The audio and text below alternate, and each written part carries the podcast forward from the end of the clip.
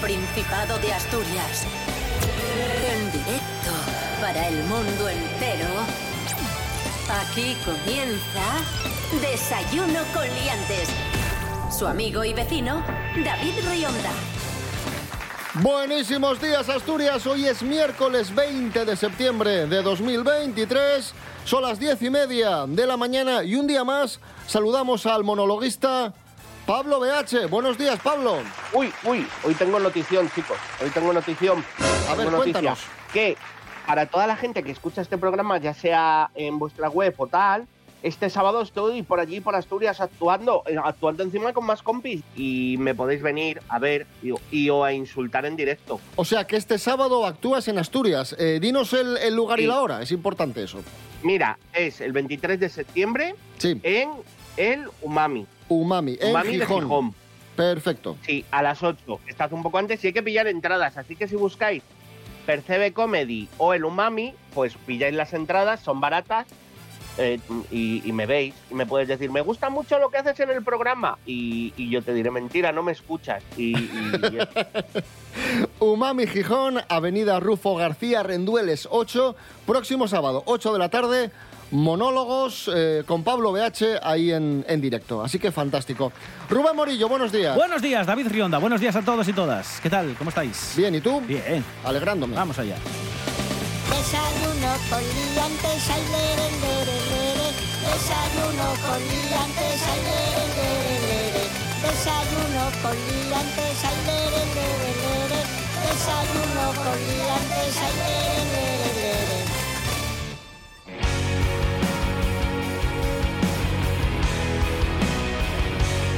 Atención amigos, amigas, eh, uno de cada cinco niños es miope. Es más, la miopía ha aumentado casi un 18% en los últimos seis años. Son datos que conocemos gracias al Barómetro de la Miopía en España 2023, elaborado por el Grupo de Investigación de la Complutense y la Fundación Alain Aflelú. No Alain el del Prendes, no. Alain Aflelú. El de Chinchín. El de los gafes, ese. ¡Qué chiste, qué nivel! Más datos. El 50% de los escolares necesita gafas, pero sus padres no lo saben. Y esto, evidentemente, influye en el, en el rendimiento escolar, claro. Así que... Así dicho, suena como que fumaran porros, ¿sabes? En plan de, el 50% de los escolares necesitan gafas. Y, y me imagino al niño en la habitación poniéndose una gafa y al padre entrando, ¿qué es eso? ¿Qué es eso? Aquí huele a dioterías, ¿sabes? No, hombre, joder.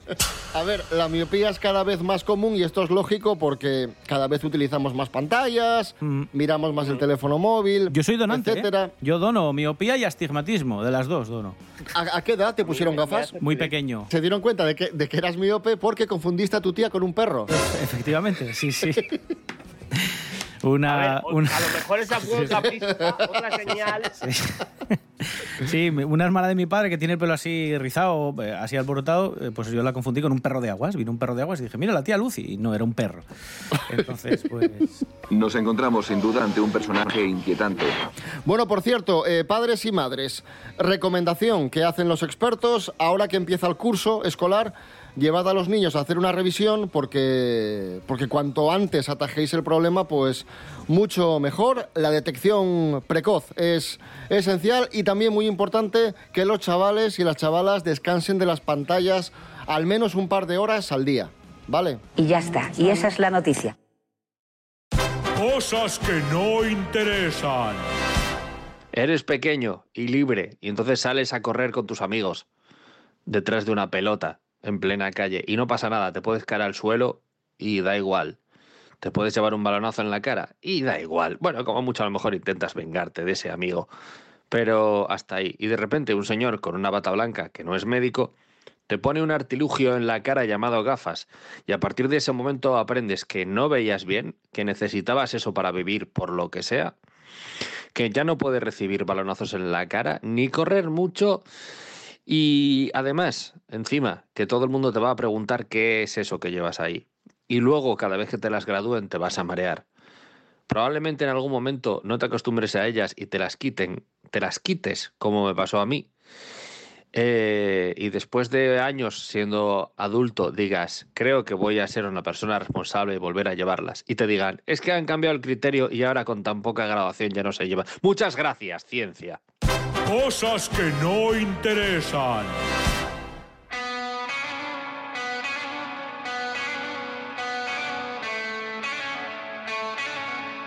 Continuamos en Desayuno Coliantes. Atención a la siguiente historia que ha sido viral y no me extraña. Dos amigas que viven en ciudades distintas descubren que son hermanas. Esto es muy gordo, ¿eh? Ojo. Lorena Rendueles, buenos días. Buenos días, liantes. ¿Os acordáis de la película Tú a Boston y yo a California?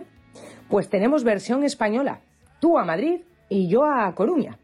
Es la historia de dos amigas que parece sacada de una película. Una joven coruñesa se va a estudiar a Madrid y conoce a un chico con quien entabla una relación. La amiga del chico, la joven madrileña de esta historia, al principio no la mira con buenos ojos, pero pasado un tiempo se hacen súper amigas. Tanto que empiezan a darse cuenta de que tienen muchas cosas en común. Así que decidieron, en plan de risas, hacerse una prueba de ADN. Se quedaron en shock cuando el resultado les llegó diciendo que había un 99,9999% de posibilidades de que fueran hermanas. Con este resultado empiezan a dudar de sus orígenes y en el vídeo cuentan que deberían hablar con sus familias para aclarar lo que está pasando, ya que el resultado les aseguran en la clínica es 100% seguro. Esta historia tiene sus detractores que dudan de la veracidad y exigen una segunda parte de lo que ha ocurrido. Así que continuará. Hasta la próxima, aliantes. Y hablando de, sorpresas, eh, hemos recuperado, y de reencuentros como el que vivíamos antes, hemos recuperado una sorpresa de- del programa Sorpresa, Sorpresa de los años 90, aquel programa de Antena 3 tan famoso, presentado por Isabel Gemio, que, que era de sorpresas. De ahí... De ahí el nombre, ¿no? Sí, claro, efectivamente, sorpresa, sorpresa, e iba de sorpresas.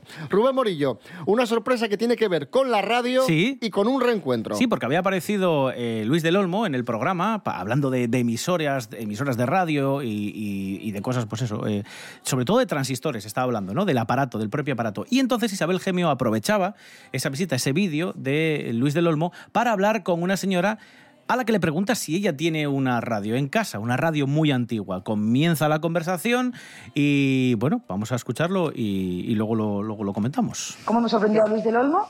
¿Se ha dado cuenta que a él le gustan mucho las radios antiguas? ¿A usted también? Sí. ¿Sí? ¿Y tienen una radio antigua? Porque a mí me han dicho que alguien hoy aquí tenía una radio antigua. Sí, muy antiguo. ¿Ah, es usted? Ah. Ya no sé. ¿Usted tiene una radio antigua? No, uno, dos o Es tres. que me ha dado un encargo Luis del Olmo. Sí, sí, sí, sí. Él quisiera ver esa radio, señora. ¿Usted la tiene todavía? Sí. Ah, Carmen. Aquí Carmen se Qué sorprende. nervioso me ponía Isabel Gemio Carmen en estos Morillo. momentos. Carmen Morillo, Carmen Morillo. por cierto. sí. Carmen Morillo. Bueno, baja Carmen Uh. y le empieza a preguntar. Allí escuchaba esta radio hace 45 años, que se la regaló entonces, ¿quién? Un hermano. ¿Qué hermano? Antonio. Antonio. Ramón. ¿Eh? Antonio Ramón. Su hermano que era Antonio ingeniero y que había fabricado esa radio de forma artesanal. 41, 45. 45 años que ¿Tiene no se veían. No saben, no, usted ni lo sabe. 41 yo creo.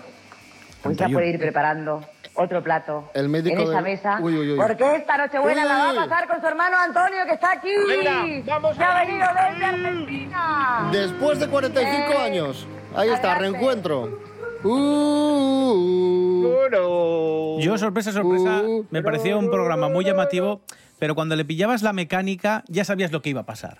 Si era una señora mayor y comentaba algo de algún familiar que Bueno, había ido claro. a vivir, ya va a venir el hermano. Si es que va a venir.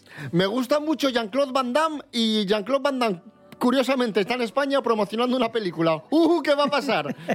Uy, uy, uy, qué giro de guion. Atención, guionistas.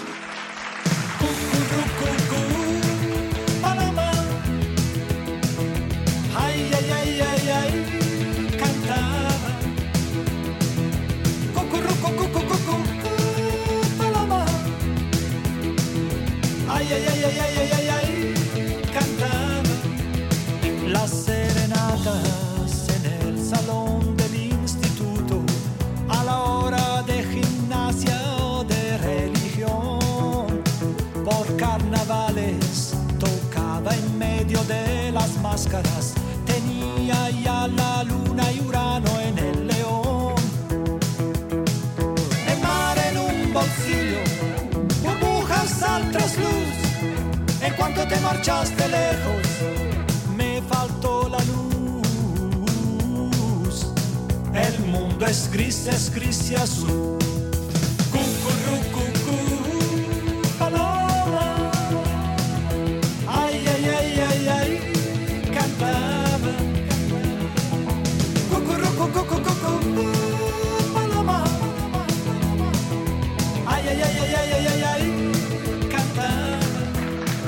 Cucurrucucú Paloma de un eh, italiano universal, Franco Battiato.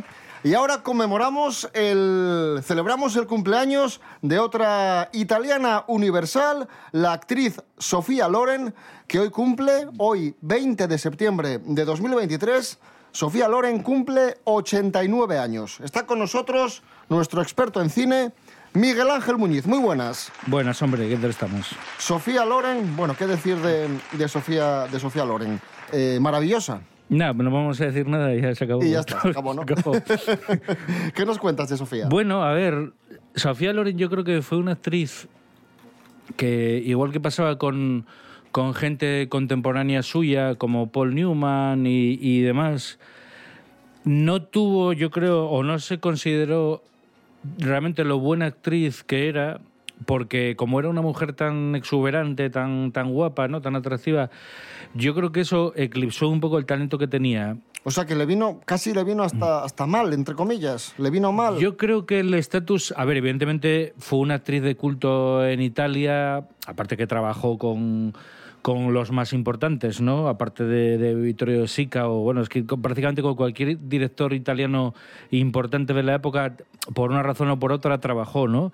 Ella estuvo casada mucho, mucho tiempo con Carlo Ponti, con el que tuvo hijos, ¿no? Fue un productor italiano muy importante que de alguna forma fue un poco su su supervisor, por decirlo así, en el desarrollo de su carrera, ¿no? Fue ella la que le fue, él fue el- un poco el que le fue metiendo en, en el tema de Hollywood, ¿no? La introdujo en, en lo que es la, bueno, todo el todo el universo este de las grandes estrellas del cine internacional.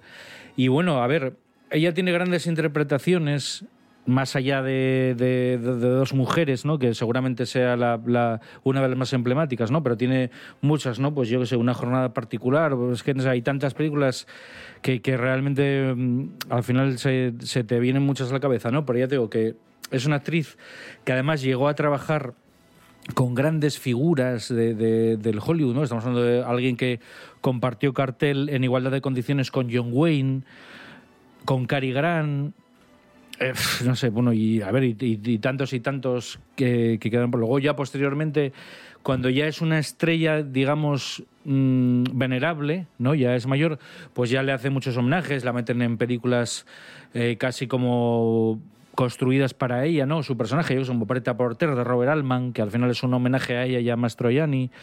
Eh, es una actriz, ya te digo, que seguramente debería de habérsele medido más por la capacidad interpretativa que tenía que por lo que supone como fenómeno, como estrella, ¿no? Como icono. Ya te digo, yo creo que le, superó el icono a, a lo que era su, su, bueno, su capacidad interpretativa. Ya te digo que para mí era muy buena, mucho mejor que contemporáneas suyas que bueno fueron más efímeras no como Gina Lollobrigida por ejemplo o no sé bueno pues es que hay muchas ya te digo al final te pones a pensar en nombres no no se consideró tan, tan grande, por ejemplo, como Ana Magnani, que era alguien quizá que también tenía un físico menos agraciado y de alguna forma estaba más metida en papeles más del neorrealismo, más dramáticos, ¿no? De estos papeles así como muy muy viscerales. Y yo creo que ella siempre tuvo, aparte de que estaba un poco su carrera, tengo dirigida a un tipo de registros, eh, pues al final de, de- de más romántico, ¿no? Yo qué sé, pues llegó a hacer, por ejemplo,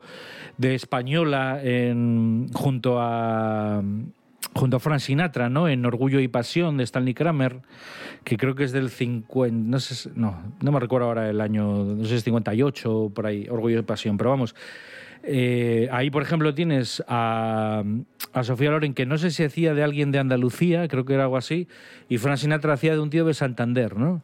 Muy, muy creíble también.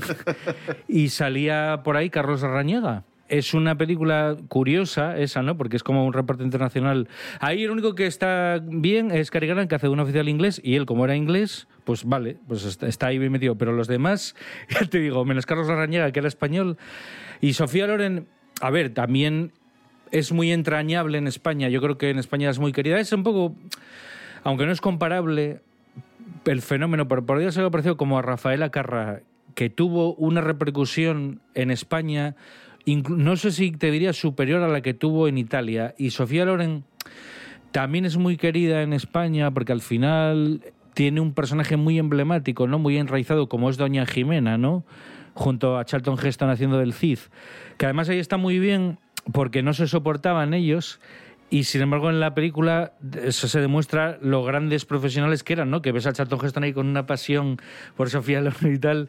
A Sofía Loren se le ve ya la cara un poco más como de como de rancia, ¿no? A veces, pero pero quiero decirte que es alguien que está en papeles muy importantes de películas muy muy prestigiosas y que al final eh, siempre se queda la imagen del, del icono, lo que te digo, ¿no? Del, de la estrella de cine, del, del glamour y todo eso. Y era una fuerza interpretativa que ya te digo, creo que no se le reconoció todo el mérito que tenía.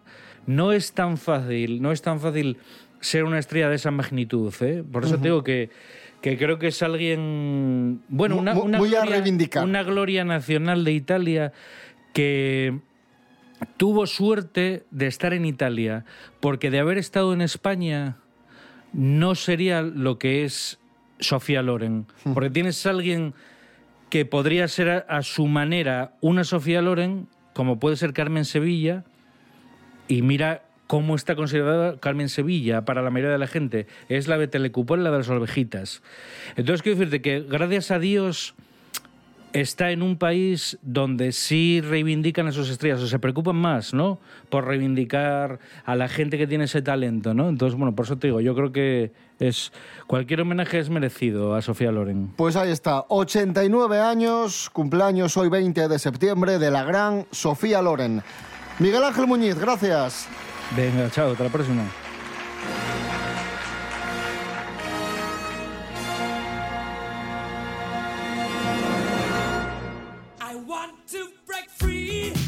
Continuamos en Desayuno Coliantes en RPA, la radio autonómica de Asturias. En este miércoles 20 de septiembre de 2023 continúan las fiestas de San Mateo en Oviedo. Vamos a ver lo que tenemos hoy. Muy rápidamente, Serapio Canovayer. Hola, buenos días. Hoy lo importante, 20 de septiembre, es que es la víspera de San Mateo y son los fuegos artificiales. Ojo. Que se van a tirar a las 10.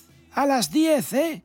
A las 10 desde Montecerrao. Otros años eran más tarde, este año son un poco más temprano para Sí. que los guajes los puedan ver. Muy bien. Y además ya se acaban por fin, bueno, por fin, los conciertos de Belén de hoy es el último, ¿eh? Tres seguidos. Sí. Y también está prevista la actuación de Barón Rojo en la Plaza Feijó dentro ¡Hola! del concurso de rock a partir de las doce y media de la noche. Puede variar un poco el horario en función de cómo vayan pasando por allí los participantes finalistas y ganadores del concurso. Y además, también Hoy 20 de septiembre empiezan las actuaciones en la Plaza del Paraguas todos los días a partir de las 9, ¿de acuerdo? Tienen los carteles en la web del ayuntamiento porque hay cambios de última hora, grupinos que no van hoy, van mañana, pues se rotan y así, ¿de acuerdo? Pero eso es importante que lo sepan cualquier día a partir de hoy en el Paraguas. Pueden ir a dar una vueltina, una hora muy chula a las 9 para ver conciertinos, así en formato más chiquitín. Pues vamos a escuchar a Barón Rojo, que actúan hoy en Oviedo, Sí. y el tema Hijos de Caín. Serapio Canovayer, gracias. Bueno, venga, adiós a todos. La Biblia cuenta una historia que un Dios terrible dictó. El drama de dos hermanos, el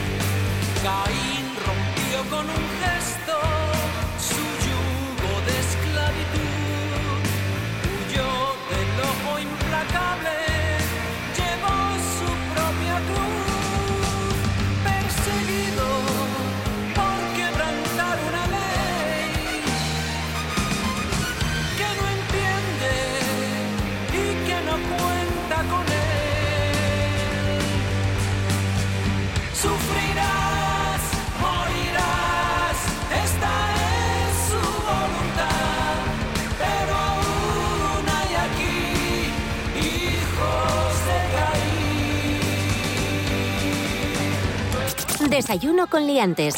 Con David Rionda y Rubén Morillo. Noticia que ha sido viral estos días. Infidelidad al descubierto de una forma bastante rocambolesca. Descubre que su mujer le es infiel con su hermano, nada menos que con su hermano, al ¿Pero disfrazar... con su hermano de ella o con el hermano de la mujer? Supongo que de él, ¿no? De él, de él. Al Ah, vale, disfrazarse, vale, vale. al disfrazarse de payaso en una fiesta. Vamos a descubrir los términos de, de esta historia tan rara. Natalie García, buenos días. Buenísimos días, liantes. Bueno, pues un insólito hecho ha ocurrido en Australia cuando un hombre quiso hacer una buena acción y terminó descubriendo que su esposa lo engañaba con su propio hermano. El hombre llamado Jake contó su historia en el programa de radio Kirby and Tommy de la cadena Hit Network. Según dijo, todo sucedió en la fiesta de cumpleaños de su sobrino a la que su hermano iba a asistir vestido de payaso para animar a los niños.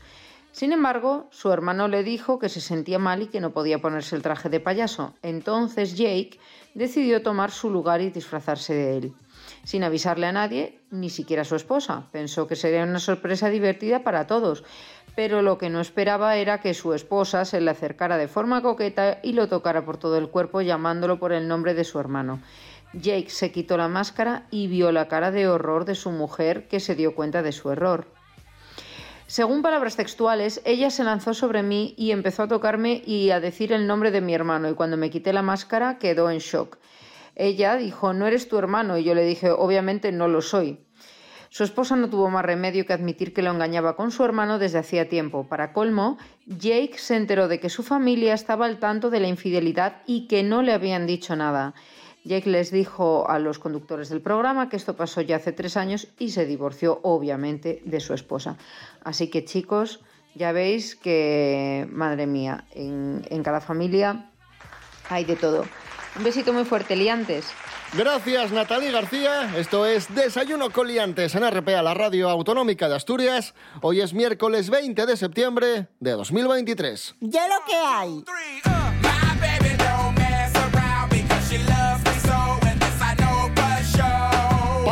¿cómo te gusta la tortilla? Eh, mm, bastante cuajada y con un poquito de cebolla. A mí al revés, a mí me gusta poco hecha, jugosina, a mí me gusta más, más así.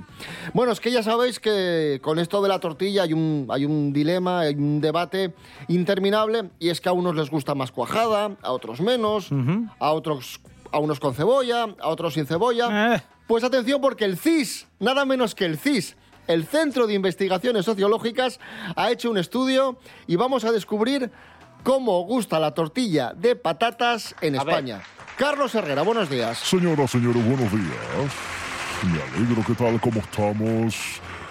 A ver, esto es dinero bien invertido, ¿eh? Para estas cosas sí que tiene que estar el SIS para preguntar por cosas de importancia capital en este país. Por ejemplo, dice este estudio que la gente, la mayoría de los españoles, prefiere la tortilla de patata con cebolla y poco hecha.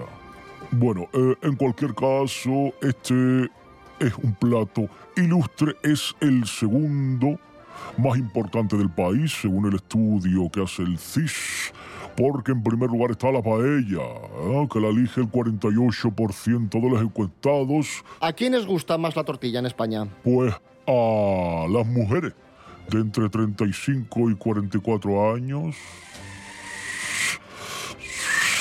frente a un 33, un 32% de los hombres. Y por profesiones, ojo, Militares y cuerpos policiales son los que alzan a la primera posición o prefieren esta mezcla de huevos, cebolla y patata, seguido Hombre, de los normal. estudiantes que lo ven bastante práctico este plato. Normal, ¿quién, quién en su vida no se ha llevado un bocadillito de tortilla eh, de esos que, que te dan la vida a media mañana o a media tarde?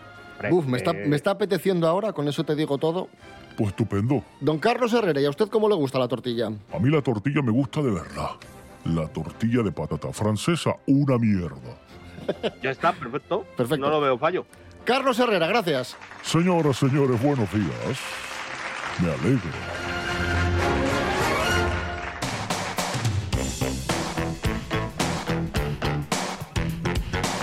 Última noticia del día. Ya sabéis que, que sigue de moda Luis Miguel, el Sol de México, el famoso eh, cantante, eh, porque está de gira, arrasando en Latinoamérica con su gira, y es un artista sobre el que, bueno, hay muchas leyendas, ¿no? Y una de las mayores leyendas es eh, la desaparición de, de su madre y también todo lo que rodea a su padre, su padre español, el cantante Luisito Rey, una persona bastante cuestionable. María Álvarez, buenos días. Copos olientes, muy buenos días de buena mañana. Pues sí, chicos, hoy vamos a hablar de Luisito Rey. ¿Qué quién es Luisito Rey? Os estaréis preguntando. Pues el padre tóxico de Luis Miguel, que marcó su vida con episodios de maltrato y prostitución, ojo. ¿Por qué? Bueno, pues porque desde el estreno en Netflix de la serie de Luis Miguel, la complicada relación del astro mexicano con su padre ha llenado muchos titulares. Y claro, aquí en Desayuno con Leantas no íbamos a ser menos. Una infancia con jornadas eternas de trabajo y la obligación de cumplir tanto él como su madre Marcela Basteri todos los caprichos del polémico Luisito Rey. El susodicho fue no solo padre, sino también manager del cantante Luis Miguel. Gracias a Luis Miguel, la serie se ha convertido ahora en uno de los personajes más populares y también, atención, más odiados de Netflix. ¿eh? La relación tóxica que mantuvo con su hijo se mantuvo durante años, mostrando cómo el afán de éxito y poder dejaron una huella en el talento musical de Luis Miguel. Fue en Mar de Plata donde conoció a Marcela Basteri, futura madre de Luis Miguel.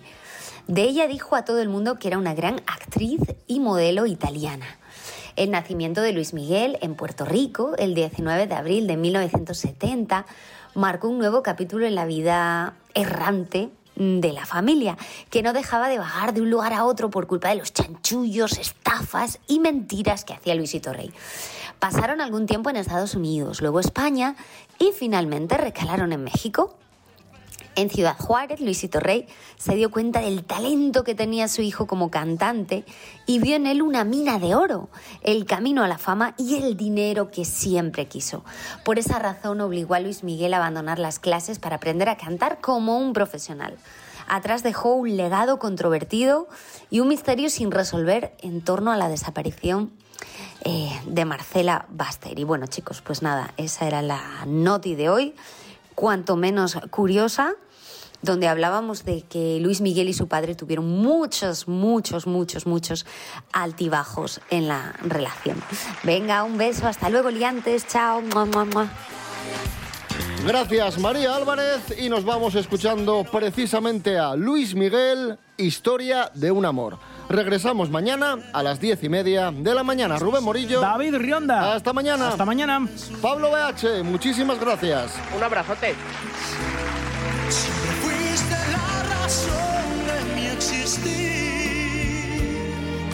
Adorarte para mí fue religión.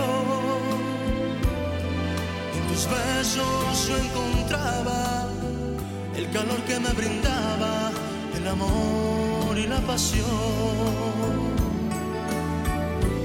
Es la historia de un amor como no hay otro igual que me hizo comprender